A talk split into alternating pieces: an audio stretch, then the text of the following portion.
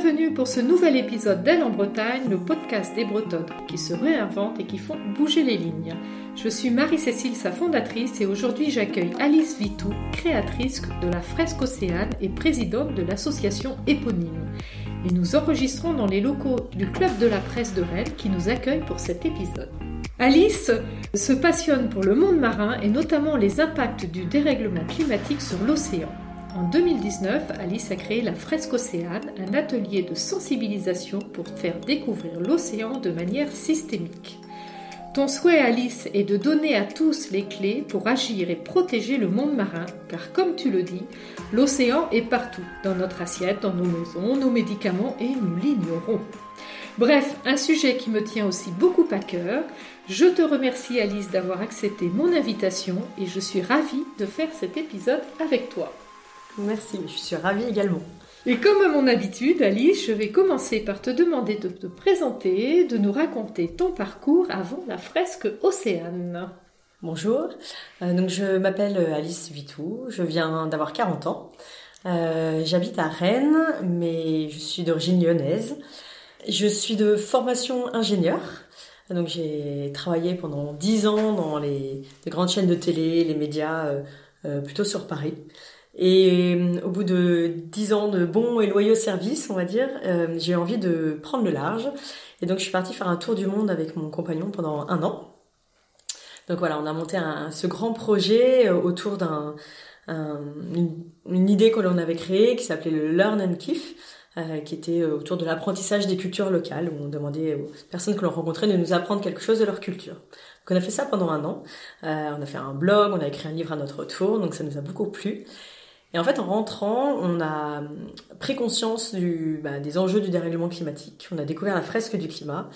On a pris conscience bah, de tout le, carbone que l'on avait euh, euh, consommé, on va dire, pendant notre tour du monde et tous le, les avions que l'on avait pu prendre. Et donc c'est là que, on va dire, une certaine prise de conscience s'est mise en place.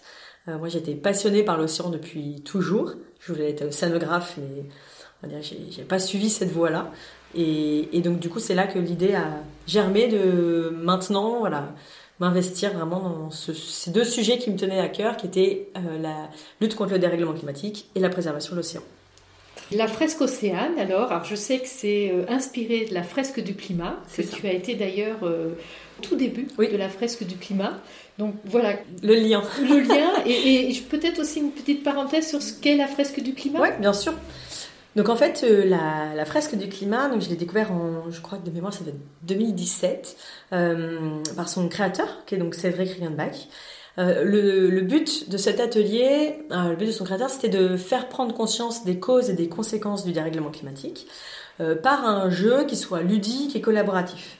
Donc en fait, il a créé ce jeu, c'est 42 cartes, et chaque carte euh, est un élément, on va dire, euh, de la chaîne. Ça part des activités humaines jusque toutes les conséquences qu'il peuvent y avoir sur le dérèglement climatique, en passant par euh, la montée des eaux, les problématiques au niveau des ressources agricoles, etc.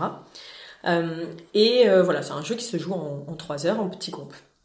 Donc effectivement, j'ai donc rencontré son créateur. C'était pas encore une association, on était vraiment quelques animateurs, on va dire qu'il a formé dans son salon. C'était vraiment très très intimiste, on va dire. Et, hum, et on, bah, on a un petit groupe à avoir tout de suite accroché avec son outil. On a senti que c'était vraiment très puissant. Et donc il a eu cette proposition de dire, bah, voilà, créons une association. Donc on a créé cette association en 2018. Euh, on était voilà à peine 10, je crois, à, à créer le conseil d'administration pour euh, lancer la fresque du climat. Et en fait, pendant toute l'année 2019, euh, on a structuré ça. Moi, j'ai fait énormément d'ateliers, de formation d'animateurs, de formation de formateurs, enfin bref, pour un peu lancer l'association et qu'elle prenne euh, justement l'ampleur qu'elle a aujourd'hui. Euh, pas loin, je crois, 300 000 participants, pas loin de 10 000 animateurs, c'est dans le monde entier. Donc c'est énorme et j'invite vraiment tout le monde à faire cet atelier qui se fait pour des citoyens, des entreprises, des collectivités, etc. Et en fait, ce qui est assez euh, marrant, c'est que dès le tout premier conseil d'administration, donc on était vraiment tout juste en train de lancer la fresque du climat. Je, dans les, idées, enfin, il y avait un tour de table. Je dis, bah, moi, j'aimerais vraiment faire quelque chose autour de l'océan. Et j'ai eu cette idée même de nom. Je me souviens en séance, j'ai dit, je voudrais créer la fresque océane parce que j'aime beaucoup la fresque du climat, mais on parle trop peu de l'océan. Il y a une carte biodiversité marine, bon, la montée des eaux, l'acidification de l'océan, mais ça s'arrête là. Euh, pour une bonne raison, c'est qu'il y a plein de choses à dire sur le climat, on peut pas parler de tout. Mais en tant que passionné de l'océan, euh, même si c'était pas ma formation, je suis pas ni océanographe ni biologiste, mais c'est quelque chose, euh, c'est un domaine sur lequel je lis beaucoup de choses et qui me touche. J'avais envie d'aller plus loin. Et donc en fait, dès le début, en même temps que je lançais un peu la fresque du climat, j'ai potassé de mon côté pour essayer de créer cet outil la fresque Océane, donc en 2019, qui a été une année très productive. Donc c'est comme ça qu'est née la fresque Océane. Donc une déclinaison de la fresque du climat. Et en quoi consiste du coup la fresque Océane? Alors la fresque Océane, comme la fresque du climat, c'est un jeu de cartes. C'est un peu plus dense, il y a une centaine de cartes versus une quarantaine pour la fresque du climat. Et le but, c'est vraiment de hum, donner une vue euh, systémique des enjeux de la préservation de l'océan. En fait, on, on voit quand on s'intéresse un peu à ce sujet-là, on va avoir euh, des, structures qui peuvent être associatives ou privées qui vont euh, vraiment euh, être engagées par exemple sur la, question de la pollution, la pollution plastique bien entendu. On en a d'autres qui vont être beaucoup plus sur le sujet de la gestion des ressources halieutiques, de la pêche, de la surpêche, d'autres sur le climat. Mais en fait, je me suis dit qu'il y avait vraiment un enjeu sur le fait de faire prendre conscience justement de l'ensemble de ces sujets puisque les scientifiques le disent eux-mêmes, c'est pas les océans, c'est un océan, donc c'est pareil, c'est pas différentes thématiques, tout touche en fait euh, l'océan. Et l'océan, c'est quand même euh, plus de 70% de la surface de notre planète, c'est le, cœur de, de, cette planète, l'origine de la vie. Donc dans cet atelier, on voit vraiment l'ensemble des thématiques, euh, on va dire dans six mini-jeux. Euh, on va parler des apports de l'océan, on va avoir une thématique sur la biodiversité marine, on va jouer avec les cartes, on va devoir retrouver faire le lien entre des énigmes et des espèces marines. Euh, on a toute une partie sur la pêche, où on doit retrouver quel engin de pêche a pêché quel poisson, quels sont ses impacts. Euh, une partie sur les industries maritimes, où on va parler aussi bien des porte-conteneurs que des extractions de matières premières, ou bien sûr des éoliennes en mer, une partie sur le climat et une partie sur la pollution. Donc c'est très vaste, plein de sujets différents, mais c'est justement l'enjeu. On peut pas rentrer dans le détail de, tout. C'est de donner vraiment euh, des brimes d'informations sur tout ça, pour qu'ensuite les participants, euh, ben, leur curiosité va être piquée sur des sujets différents. Ils vont envie, certains vont avoir, avoir envie de creuser un peu plus peut-être la pêche, d'autres peut-être d'autres sujets, et ils vont avoir plein d'informations pour justement euh, avancer sur ces sujets. Et puis l'autre point, c'est que je voulais pas juste être sur le constat, qui c'est vrai est pas euh, toujours euh, euh, constitué de bonnes nouvelles quand on regarde les activités humaines, mais d'essayer de l'orienter aussi sur les actions dès l'atelier. Donc en fait sur chacune des parties, les participants ont un petit temps, donc c'est pas voilà c'est quelques minutes, mais en fait ils échangent entre eux pour partager toutes les actions, les solutions, les innovations. Et c'est aussi un espace pour eux eh ben, de poser la question, donc ça peut être à moi ou partager, sur les, les, bonnes et les mauvaises euh, actions, euh, quid des labels, euh, quid des énergies marines renouvelables. Enfin voilà, il y a plein de sujets qui font un peu débat, qui sont pas noirs ou blancs, et c'est l'occasion aussi pour eux de d'en parler.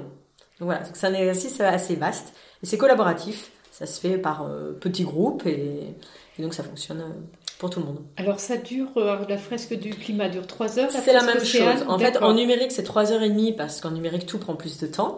Mais en présentiel, c'est 3 heures. L'avantage, c'est comme c'est, il y a des thématiques différentes, on peut moduler ça. Dire, bah, en fait, c'est un peu à la carte. Ils vont dire, bah, nous, on voudrait parler de la biodiversité, de la pêche, euh, des industries maritimes, mais euh, pas de la pollution parce qu'on a déjà fait tel ou tel autre atelier, ou pas du climat parce que je ne sais quoi. Et donc, en fait, on peut aussi faire à la carte. Donc, en fait, moi, je m'adapte. D'accord. Et combien de participants par euh, fresque? Alors en fait, c'est par animateur. Généralement, un animateur expert, on va faire 12 personnes en digital et on va dire 18 personnes, en fait c'est par groupe de 6 euh, en présentiel. Donc ça fait trois tables de 6. Pour être moi-même animatrice de la fresque du climat, il y a aussi plusieurs étapes et il y a notamment une, phase ressentie mm. dans la fresque du climat, parce que comme tu le dis, il n'y a pas que des bonnes nouvelles. Au travers de la fresque Océane, cas. Et est-ce que euh, il y a vraiment des ressentis qui sont des prises de conscience qui peuvent être euh, assez marquées pour les participants? Alors, c'est une très bonne question euh, à laquelle je me suis beaucoup euh, heurtée, sur laquelle j'ai beaucoup réfléchi. Parce que, euh, comme d'autres animateurs, parce qu'il y a d'autres fresques inspirées qui existent, il y a la fresque de la biodiversité, fresque du digital, etc., enfin du numérique. Forcément, on est tous inspirés de notre fresque mère, si je puis dire, qui est la fresque du climat. Et effectivement, dans la fresque du climat, il y a une phase ressentie, autour des émotions, qui est essentielle parce que c'est un sujet qui peut être, pour un certain nombre de participants, un certain choc, ce qu'on appelle le mur du climat. Donc le moment où vraiment on prend conscience. Sur la fresque océane, c'est pas exactement la même chose. J'ai aussi fait des tours d'émotion, mais en fait ça ne fonctionnait pas. Et donc j'ai pas mal réfléchi à ça. Je me suis rendu compte que le, le les messages et l'état d'esprit dans lequel on était à la fin d'une fresque océane n'étaient en fait pas le même qu'une fresque du climat. Et donc les phases de débriefing à la fin d'un atelier ne pouvaient pas être les mêmes. Donc j'ai adapté. Parce qu'en fait, euh, dans une fresque océane, euh, en fait, il n'y a pas cette prise de conscience choc comme on peut avoir sur le climat, puisque malgré tout, on sait tous qu'il y a de la pollution, on sait tous qu'il y a quand même un peu de surpêche, on sait tous qu'il euh, y a un lien entre climat et océan, même si on n'a pas beaucoup de données dessus, on a quand même un peu conscience. L'originalité de la fresque océane, c'est qu'on va plus aller euh, sur des domaines très proches du quotidien. Par exemple, une des parties qui plaît le plus, c'est la partie pêche. Alors que si j'en parle au début, personne ne dit oui, non, la pêche, euh, voilà, c'est pas forcément ce qui m'intéresse. Et en fait, c'est systématiquement une des parties qui euh, soulève le plus de questions, de d'interrogations, et, à chaque fois, euh, je suis moi-même obligée de, couper un peu le temps hein, et de pour passer à la suite parce que c'est une partie qui plaît. Parce qu'on est plus proche de notre assiette, parce que les personnes du coup se disent mais alors mon saumon de Noël, est-ce qu'il faut que je l'achète plutôt sauvage ou bio Et donc en fait, ça soulève vraiment les, les foules, on va dire. Et donc on est plus dans, il y a de l'émerveillement, on n'est pas que dans le choc, il y a toute la partie émerveillement sur la biodiversité marine, la partie compréhension, ça se joue un petit peu différemment. Donc on va plus être sur des tours d'engagement à la fin, sur euh, ce, type de, discussion. Intéressant. Là, tu disais par rapport à, cet émerveillement que l'on peut avoir, peux-tu nous parler un petit peu de l'océan, sa magie, la résilience, enfin sa biodiversité, euh, parce qu'on peut vraiment parler de magie en fait. moi j'ai un, vraiment un amour pour la biodiversité marine. Je je je sais pas l'expliquer, mais enfin je me ressens vraiment connectée à ces espèces. en fait, ce que je trouve extraordinaire, c'est en tout cas, si je parle de ce que moi je ressens, je trouve que c'est aussi bien les toutes petites espèces. En fait, j'aime autant les espèces petites et inconnues, euh, comme le plancton, euh, comme tous ces micro-organismes, que les espèces entre guillemets mal aimées, comme les requins. voilà, c'est un peu l'exemple classique. que les, les, les, baleines, voilà, qui vont plus facilement nous toucher, ou les, les cachalots. Enfin, et en fait, chaque espèce, ce que j'aime, c'est se rendre compte qu'en fait, on ne les connaît pas beaucoup. Euh, bon, c'est tout ça quoi ressemble une étoile de mer. Euh, mais est-ce que vous saviez que quand on la retourne, euh, on voit qu'il y a une petite bouche et qu'en fait, elle sort son estomac de son corps pour manger ses proies à l'extérieur de son corps. Donc voilà, vous pouvez voir des vidéos d'étoiles de mer qui mangent leurs espèces à l'extérieur de leur corps. C'est des choses comme ça assez étonnantes, on va dire ou que le sexe des tortues est déterminé par la température de leur nid, et que donc avec le dérèglement climatique, forcément, c'est influencer. Il y a plein de choses comme ça euh, étonnantes, ou savoir que le plancton, euh, en fait, n'a rien à voir avec la taille du plancton. Le plancton euh, peut être immense. Les méduses, c'est du plancton. Alors que généralement, on pense que le plancton, c'est tout petit. Je pourrais en citer beaucoup comme ça. Et en fait, c'est ça que je trouve extraordinaire, c'est qu'il y a les espèces qu'on connaît, et on se rend compte qu'on les connaît pas tant que ça. Et ensuite, il y a toutes celles qu'on ne connaît pas. Et aujourd'hui, on estime qu'on en connaît, on va dire, 240 000, 250 000, et qu'il y en a au moins 2 millions à découvrir. Donc euh, 2 millions en tout, ça peut même monter jusqu'à 10 millions. Euh, donc il y a beaucoup de choses à, à comprendre et dans tout, donc à la fois les espèces et à la fois les interactions entre les espèces. Et, et ça, c'est important de l'avoir en tête. C'est quand on, on essaie de comprendre les écosystèmes. Les écosystèmes, il y a vraiment l'environnement, euh, donc la, la, colonne d'eau, les fonds marins, le vivant, donc euh, animal ou végétal, euh, et toutes les interactions. Et là, on est vraiment loin de, de tout comprendre, bah voilà, sur tous les maillons de la chaîne on, commence à voilà à qu'effectivement quand on enlève des maillons de la chaîne tous des règles mais euh, comment la résilience des espèces est incroyable les coraux on voit qu'il y a des espèces qui sont plus résilientes que d'autres euh, comment est-ce qu'ils survivent au dérèglement climatique ou pas donc c'est un, vaste sujet on peut, faire une fresque honnêtement sur euh, chacun des, chacune des espèces largement comme tu dis, on cherche aujourd'hui à aller sur Mars, dans, l'espace. On, on, en a entendu parler récemment. Là, finalement, on connaît très peu l'océan. Et tu dis aussi que l'océan est partout, même quand on habite à 600 km de la mer. C'est ça. Mais c'est la première prise de conscience. Euh, je pense que ça vient peut-être du fait que ah, bah, j'ai vécu les, les 20 premières années de ma vie à Lyon, donc je pense que je nourris une certaine frustration de n'avoir jamais vraiment vécu au bord de la mer. Donc ça me tient particulièrement à cœur de montrer qu'en fait on peut être à plusieurs centaines de kilomètres de la mer et en fait avoir un lien au quotidien. C'est-à-dire que si on prend votre journée du matin au soir, ça va de l'eau que vous allez utiliser pour prendre votre douche, mais aussi tous les les gels douche, tous les produits que vous allez utiliser, qui vont euh, passer dans, dans les canalisations, qui vont pas tous être nettoyés par les stations d'épuration, euh, par les fils de vos vêtements qui vont passer dans vos machines à laver et qui vont polluer l'océan, euh, par votre voiture que vous allez prendre qui va bien sûr émettre euh, des gaz à effet de serre, mais aussi euh, la poussière des pneus de notre voiture qui va bah, être une des premières causes de pollution en microplastique de l'océan. voilà, jusqu'à bien sûr notre assiette, tout ce que l'on consomme qui est passé par un porte-conteneur à 90%. Donc euh, euh, en fait, c'est il y a tout un lien.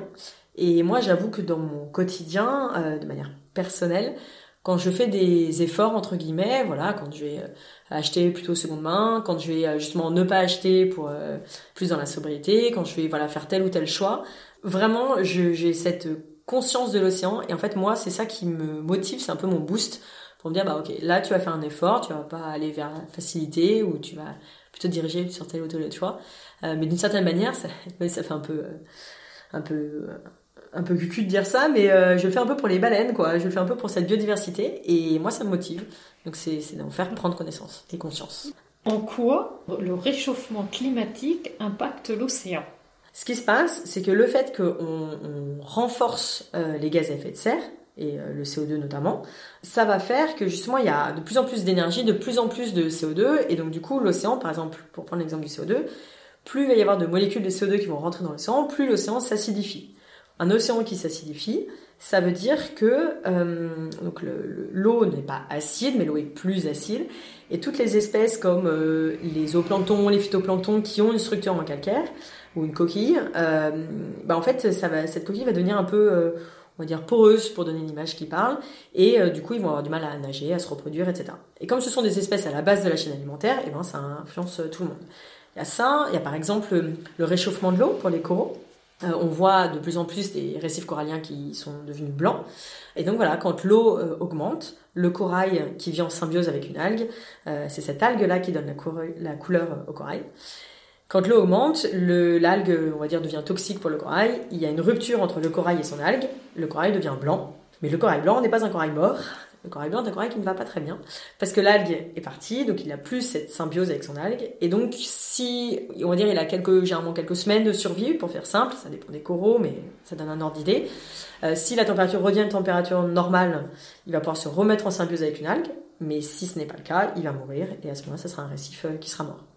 Donc typiquement, on a des récifs coralliens comme ça qui, euh, meurent bah, sur le coup de la hausse de la température, le tout combiné avec l'acidification, c'est le combo malheureusement fatal. On apprend aussi, donc il y a des, des, structures, des associations autres qui se mettent à replanter le corail, à essayer de refaire prendre vie, on va dire, en tout cas de faire bourgeonner du corail.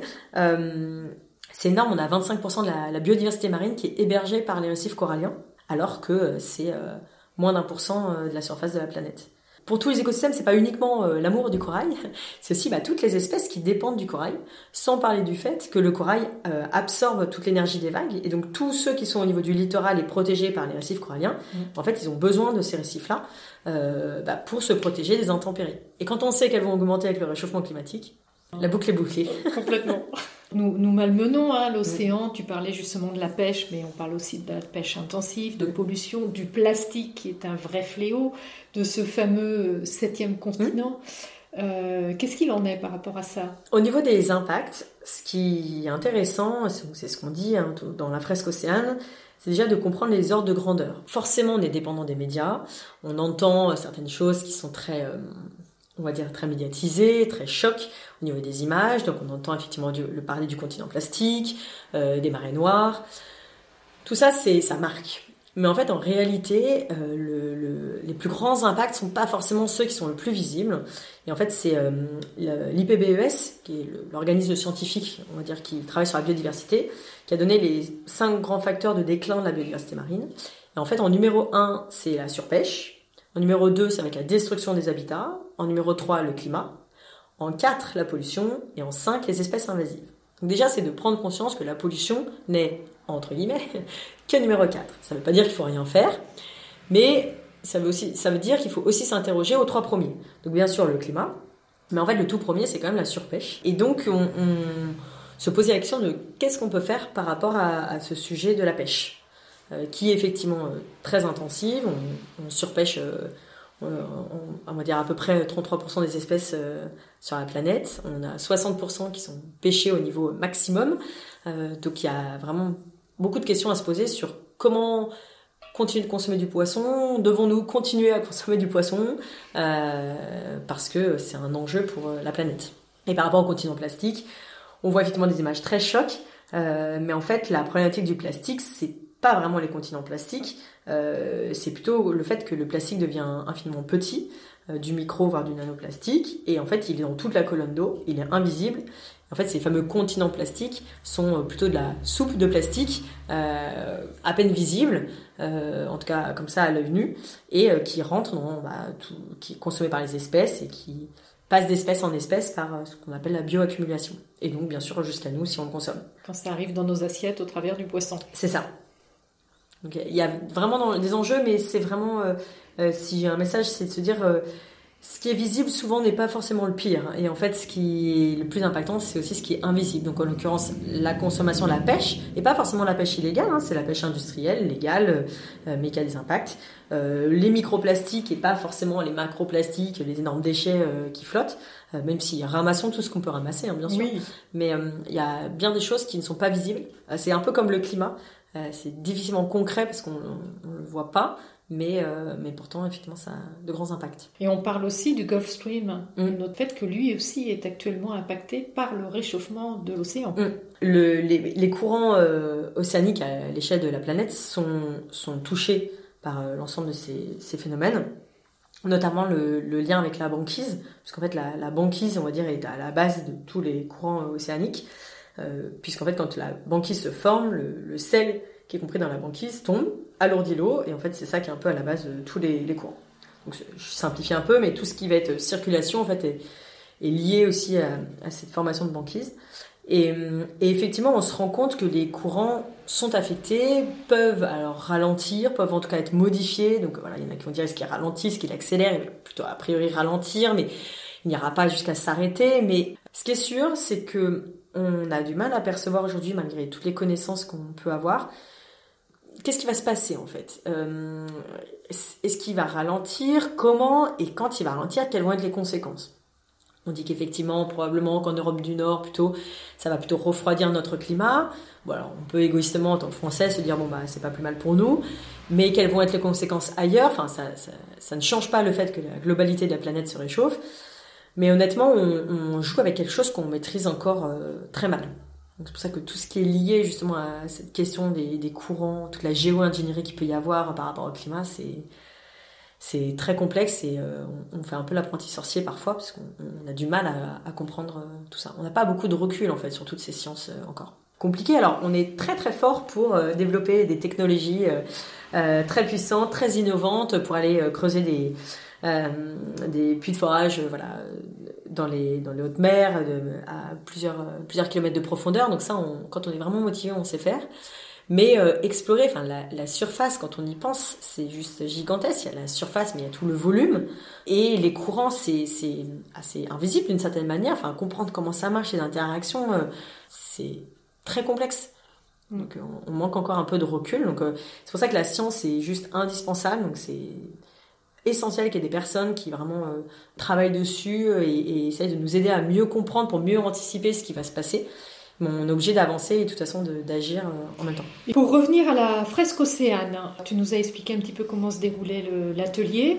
Aujourd'hui, combien de personnes ont participé? Combien d'animateurs? On n'est pas loin de 4000 personnes qui ont participé et on est 50 animateurs formés aujourd'hui.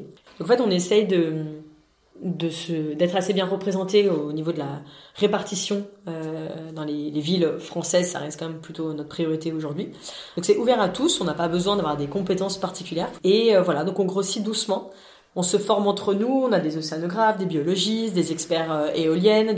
Tu as gagné au mois de octobre le prix Association des éco-visionnaires de l'association Femmes de Bretagne. C'est euh, une des, animatrices, et euh, donc Laetitia Chedru, qui fait partie du bureau de la fresque océane, qui euh, nous a dit Ah, mais il faudrait que qu'on postule pour pour ce prix-là. Pour nous, c'était une bah, voilà une belle reconnaissance sur cette association qui est toute jeune. Et c'est vrai qu'on est hum, assez nombreux sur le territoire breton. Les, les Bretons sont quand même assez engagés sur ce sujet. Oui, ça donne de la visibilité. Mm, tout à fait. Bah, c'est l'occasion bah, justement d'être là aujourd'hui, de pouvoir parler de notre association et, et donner envie de, de, participer à ces ateliers-là. Oui, tout à fait. Dans ton parcours, et notamment par rapport à la fresque Océane, là, quels ont été tes mentors, tes inspirants, tes partenaires? Je pense que j'ai toujours été euh, inspirée par l'océan depuis des années. Je pense que en, la, déjà la création de l'atelier, je l'ai vraiment fait en collaboration avec de nombreux experts, parce que je ne suis moi-même experte de rien du tout, euh, mais passionnée par tout. Donc euh, je suis allée vraiment à la rencontre de pas mal d'experts, de, conférences, de tables rondes, de personnes qui ont relu euh, une partie des cartes, etc. pour euh, valider tout ça. Euh, moi, je suis assez branchée podcast, donc j'écoute pas mal de choses ou de documentaires et ça m'inspire. Donc aussi bien des personnes comme François Sarano qui va nous parler de son amour pour les, cachalots et avec un voilà une verve qui, qui, lui est propre et je trouve juste rayonnante que euh, Guillaume Néry qui va plonger et, et partager bah, le tout en images euh, voilà. Mais j'aime aussi beaucoup écouter alors moi j'adore le domaine de la pêche euh, que je connaissais pas il y a quelques années mais je me suis un peu euh, découvert une passion pour pour la pêche et, honnêtement, je, je suis très inspirée aussi par tout, tout, les interviews, les documentaires ou les personnes que je peux rencontrer qui, voilà, qui sont marins-pêcheurs ou qui travaillent dans ce domaine-là et qui sont des personnes qui sont absolument pas connues, mais qui ont une passion pour leur métier et qui transportent beaucoup d'interrogations par rapport à la, survie de leur métier, par rapport aussi à une conscience environnementale. Et donc vraiment, euh, les personnes qui, gravitent autour de la pêche artisanale, euh, je trouve c'est c'est quelque chose qui est vraiment euh, inspirant et, au, au cœur de beaucoup de questionnements en fait sur parce qu'ils sont là pour nous nourrir, c'est comme les agriculteurs, donc ils nourrissent, ils ont un enjeu, ils ont un amour pour l'océan, une certaine respect aussi pour l'océan qui leur permet de faire leur métier, tout en se disant bah il faut pas qu'on le vide, mais il faut aussi qu'on en vive. Euh, et donc je, je, trouve la réflexion autour de ces métiers euh, passionnante. Donc tout ça, Moi, ça m'inspire. T'inspire ah, et t'anime, oui. on le sent. ah oui, oui, non, enfin voilà, je pourrais en parler pendant des heures. mais euh, et en fait j'aime bien voir euh, tous les côtés de. Enfin, je pense que mon côté ingénieur, j'aime bien comprendre. Même si moi, euh, je, voilà, je suis végétarienne, je, je consomme pas de poisson vraiment de manière exceptionnelle, mais j'adore et j'adore vraiment écouter euh, les personnes et les rencontrer. Et ça peut être aussi bien de la pêche artisanale, forcément que je, je prône un peu plus, euh, notamment dans les ateliers, puisque c'est ce qui est quand même moins impactant, on va dire, et, plus respectueux. Je peux être tout aussi passionnée par euh, voir euh, bah, des personnes qui travaillent sur euh, des shell usines, enfin voilà, des, des, gros navires, et, et d'essayer de vraiment comprendre en fait euh, les, les différents parties et pas euh, juste voilà se mettre des œillères et écouter que ceux avec lesquels on est d'accord. C'est ça que je trouve euh, intéressant pour comprendre un peu bah, tous les tous les prismes. Puis parfois ça nous met une bonne claque. Et parce que voilà, on connaît pas trop, on a des idées un peu toutes faites et préconçues, et on se rend compte que bah, on se trompe. Et que c'est pas si simple. non, ça. non, c'est pas si simple. Voilà, c'est pas noir ou blanc. Et c'est et c'est surtout, je trouve, on peut lire dans les livres autant qu'on veut, mais il y a des hommes et des femmes derrière. Et de comprendre ce qu'ils vivent, ça permet de bah, de relativiser un petit peu la pensée qu'on peut avoir, euh, voilà, en tant que citadin euh, avec un, un, métier tertiaire et, et comme ça, on a plus de billes ensuite pour, euh, pour agir. Oui, tout à fait, c'est vrai. On, prend, on a un peu tout, tout, tous les angles possibles. C'est ça. C'est clair. Et pour les mois, les années à venir, quels sont tes projets? Au niveau professionnel, euh, bah, je continue de développer la fresque Océane. Dans l'atelier dans lequel il est, enfin le format qu'il a aujourd'hui, on réfléchit aussi à développer des formats, euh, on va dire, alternatifs plus spécialisés dans certains domaines, des formats voilà un petit peu différents. Euh, et puis j'accompagne aussi euh, des différentes structures, donc ça peut être des entreprises euh, pour avoir des pratiques, on va dire plus positives par rapport à l'océan, moins impactantes, notamment avec le, le référentiel de la mer qui a été monté par la Fondation de la mer. Donc voilà, ça permet d'avoir un peu une structure et une méthodologie pour accompagner les entreprises. Euh, et j'accompagne également des structures comme euh, on a parlé juste avant euh, l'école de l'exploration qui a été montée par Marie Dotzenberg donc à Saint-Malo pour faire une on va dire un espace de rencontre pluridisciplinaire autour de l'océan. Et donc on monte des séminaires comme là sur toute l'année 2022 autour de thématiques comme voilà les algues, le climat, le transport à la voile. C'est des séminaires ouverts à tous sur deux jours. Et voilà, ça va permettre à, chacun de se rencontrer, de mélanger scientifiques, société civile, élus, étudiants, autour de thématiques liées à l'océan. Généralement, quand il y a un lien avec l'océan et un, engagement, je, suis, je suis partante. Et quelles sont tes fiertés dans ton parcours? Alors je dirais que la, première fierté qui me vient à l'esprit à chaud, c'est euh, de pas avoir euh, suivi la voie qui m'était toute tracée. Euh, parce que étudiante, voilà, j'ai écouté la voix de mes parents qui m'ont dit voilà, Alice fait un diplôme d'ingénieur, tu peux le faire, tu, verras après si tu veux te spécialiser. Alors, c'est pas une critique parce qu'honnêtement, je pense qu'ils ont eu raison et je suis ravie d'avoir eu un diplôme d'ingénieur, ça m'a ouvert plein de portes. Mais je suis assez fière d'avoir quand même été, je sais pas si je peux dire têtu, mais en tout cas d'avoir tenu bon et certes d'avoir euh, eu mon diplôme, mais euh, d'avoir écouté mes, bah, la petite voix intérieure euh, pour être aligné avec, avec ce que j'aimais. Et quand justement, au bout de, de 10 ans, en tant que chef de projet, voilà, un peu, on va dire, bien vu par tous les, les RH de, de, mon environnement, où j'aurais pu honnêtement continuer ma carrière tranquillement et gravir tous les échelons, bah en fait, je me suis dit, bah non. ça me correspond pas. Moi, j'ai pas envie de faire ça. Euh, voilà, on n'a qu'une vie, donc j'ai fait ce break, j'ai fait ce tour du monde. Et quand je suis revenue, je me suis dit, bah non, je, je, je peux pas ranquiller. Il faut vraiment que j'ai quelque chose qui soit en face, que je sois en cohérence euh, avec mes valeurs. Et ça n'a pas été facile. Euh, ça paraît comme ça euh, assez chouette, mais en fait, voilà, c'est des hauts, des bas, des moments de doute, des prises de risques. J'ai deux petits garçons, donc forcément, c'est moins stable comme métier euh, qu'un métier de salarié. Mais voilà, je pense que c'est ma plus grande fierté, c'est de d'avoir écouté cette voix intérieure et de continuer de l'écouter. Donc euh, voilà, elle va certainement évoluer avec les années, mais euh, de, de, prendre ces risques-là. Et, justement, quand tu étais petite, qu'est-ce que tu voulais faire? Alors, euh, bah en fait, on dit souvent réfléchis à ce que tu voulais faire quand tu étais petite et tu vas voir, c'est c'est généralement plutôt en phase avec ce que ce qu'il faudrait que tu fasses adulte.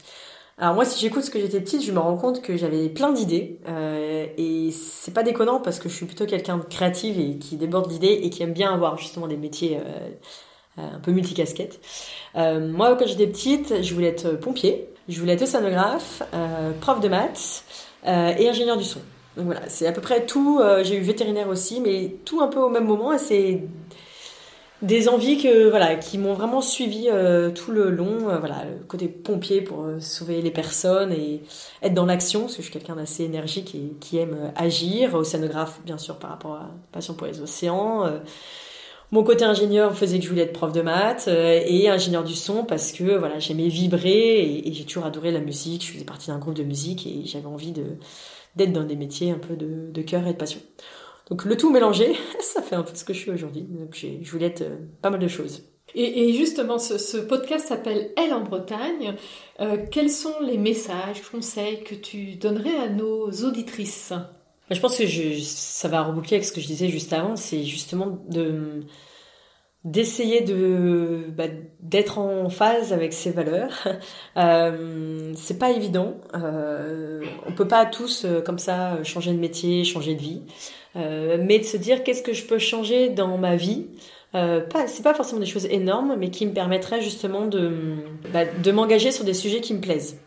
On n'est pas obligé de changer de job, ça peut être au niveau associatif, ça peut être euh, dans ce, voilà les, habitudes de tous les jours, mais en tout cas de de s'engager parce qu'honnêtement euh, être dans l'action ça fait du bien ça fait beaucoup de bien que ça soit sur des sujets environnementaux que ça soit sur des sujets plutôt sociaux enfin peu importe, mais quand il y a une thématique un peu qui nous, qui nous fait vibrer, voilà, l'éducation de ses enfants, enfin, euh, le fait d'être dans l'action, je trouve que ça, bah, ça, ça donne de l'énergie. Et dans un monde qui va pas très bien, euh, où effectivement on entend de plus en plus que la planète va mal, qu'il faudrait euh, transformer notre société, mais qu'on n'y arrive pas, euh, bah au moins quand on fait sa part, et eh ben ça, ça donne de l'énergie et on se dit ok j'avance. Et puis on peut pas être partout. Donc choisir ses batailles et accepter euh, qu'on peut pas agir sur tout. Parce qu'on peut aussi facilement euh, sombrer dans l'éco-anxiété et se dire ah mais je voudrais faire ça et ça et ça mais j'y arrive pas. Euh, faut y aller petit à petit. Euh, moi avant je disais non mais jamais j'arrêterai l'avion. Euh, mon compagnon disait non mais jamais j'arrêterai la viande. donc on était un peu crispés sur ces sujets et ça s'est fait petit à petit. Maintenant on prend plus l'avion, voilà, on est pratiquement végétarien, on a changé pas mal de choses et on a encore plein de combats. Et il y en a qu'on on sait qu'on ne les a pas, enfin, qu'on va pas les avoir aujourd'hui, mais on les aura peut-être demain. Donc voilà, choisir ses batailles parce que on n'est pas tous, euh, on n'est pas superwoman, euh, mais s'engager, essayer de faire des petites choses. Et en fait, ça, une chose en amène une autre. Et par rapport à la Bretagne, qu'est-ce que tu, qu'est-ce que ça t'inspire? Ah, moi j'aime la Bretagne. Alors, c'est assez drôle. euh, moi, je vis pas en Bretagne depuis longtemps. je me suis découvert, mon, compagnon est, un- enfin, est breton, un nom breton, a des origines bretonnes. Honnêtement, je me sens encore plus bretonne que lui. Honnêtement, depuis que je vis là, je, j'aime vraiment la Bretagne. Alors, aussi bien euh, les paysages euh, et le, territoire, mais euh, il y a un esprit breton que je découvre. Euh, J'ai vécu pendant 20 ans à Lyon, je me suis jamais vraiment sentie euh, lyonnaise, même si c'est une ville que j'aime beaucoup. Euh, j'ai beaucoup vadrouillé, j'ai vécu à Paris, j'ai vécu pas loin d'une dizaine d'années, j'ai vécu en Australie, j'ai vécu à Grenoble, enfin bref, j'ai beaucoup bougé. Et en fait, la Bretagne, je trouve que, en tout cas moi, je m'y sens bien. Ah, c'est un territoire à part entière. Il y a dans les, dans les relations, dans bah, les événements qui se montent, euh, c'est, je trouve que c'est comme une grande famille. En tout cas, moi, je, je m'y sens bien. et, et la Bretagne, ça- vous l'avez choisi ou c'est euh, Ça a été un, non, été un coup de cœur. On l'a choisi. En fait, après notre tour du monde, euh, on a fait un tour de France. On a, voilà, on est allé voir différentes villes. On est allé plusieurs fois à Bordeaux, on est allé à Nantes, euh, on est allé à Montpellier. On est, enfin voilà, on a visité différentes villes pour voir un peu euh, ce qui, ce qui nous plaisait. Euh, on hésitait entre euh, Bordeaux et Nantes, mais pour des raisons diverses et variées, j'étais un peu plus Bordeaux, il était un peu plus Nantes, mais on n'avait pas vraiment le coup de cœur. Puis pendant les vacances, on a dit, bon, tiens, on va aller à Rennes. Et on est allé à Rennes et ça a été euh, coup de foudre euh, direct. On s'est dit, mais en fait, non, en fait, c'est Rennes. Et on l'avait pas identifié parce que Rennes n'est pas au bord de la mer. Euh, mais en fait, en, en termes de temps, c'est un peu pareil que Nantes et Bordeaux. Et quand on en a pris conscience, on s'est dit, mais oui. Et en fait, la ville de Rennes nous a tout de suite plu. Et surtout les environs. C'est surtout ça qui faisait défaut dans, voilà, sur Nantes et Bordeaux par rapport à ce qu'on cherchait. Donc ça a été assez évident en fait pour nous. Dès qu'on a vu ça, on a dit ok, on sait, ça sera Rennes.